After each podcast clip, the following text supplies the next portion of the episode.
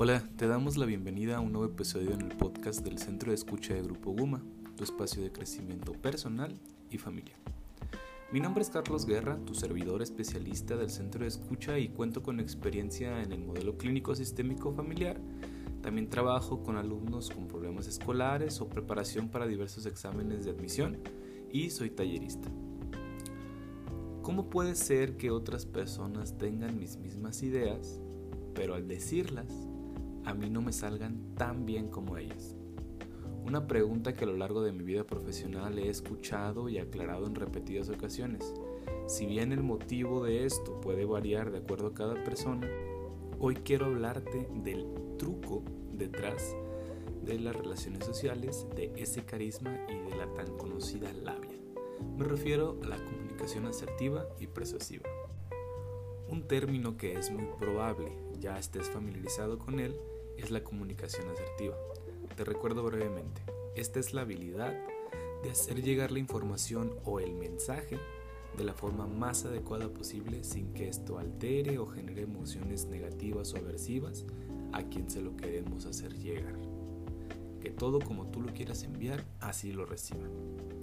Que lo que querramos decir llegue de la forma que nosotros queremos. Esta habilidad es imprescindible para las labores como venta, atención al cliente o cualquier profesión que involucre cercanía con algún tipo de personas.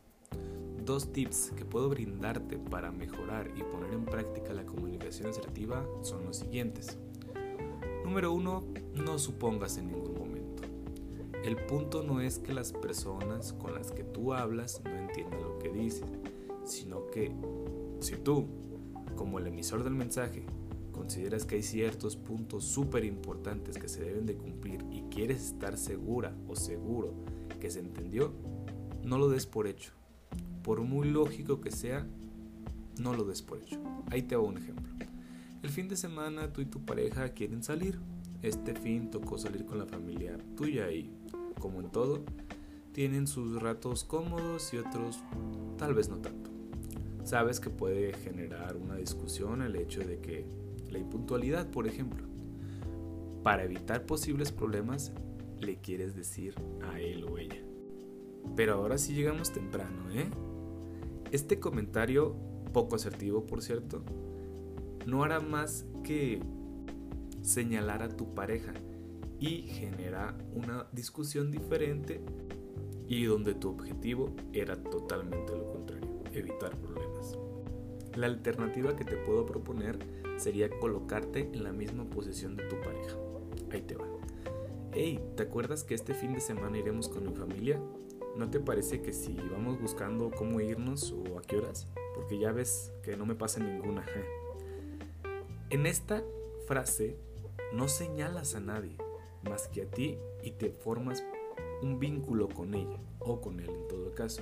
Genera un ambiente más relajado sin olvidar el principal objetivo del mensaje Llegar tarde es sinónimo de discusión, pero únicamente él o ella no está señalando culpables, está siendo parte con tu pareja.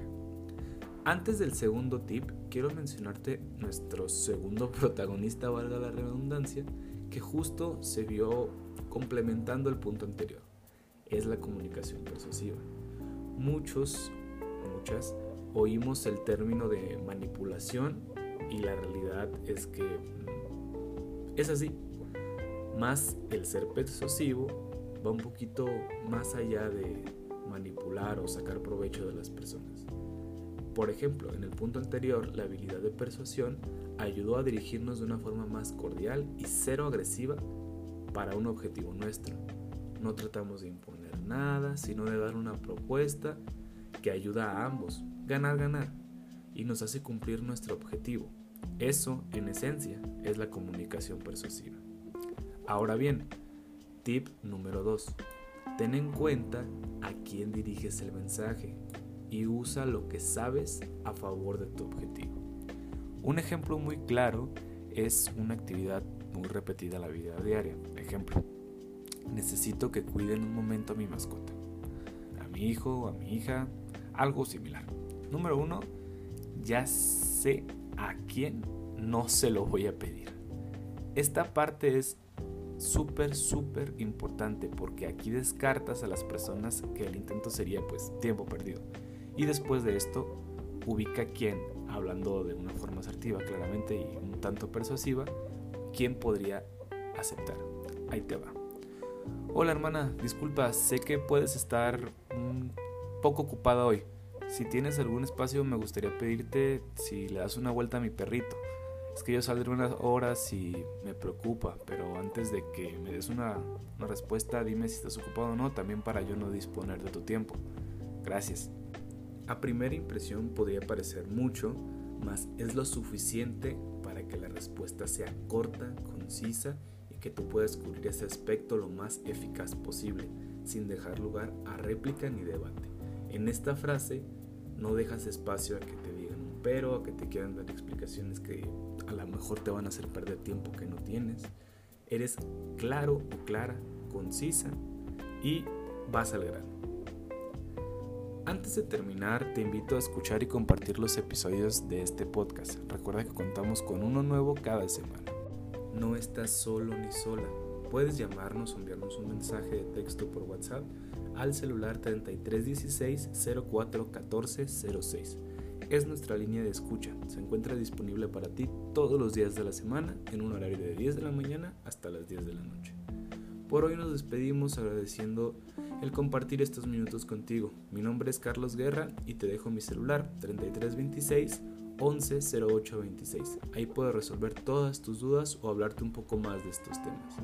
Recuerda que en el centro de escucha de Grupo Guma contamos con especialistas que pueden brindarte orientación y apoyo emocional para mejorar tu calidad de vida.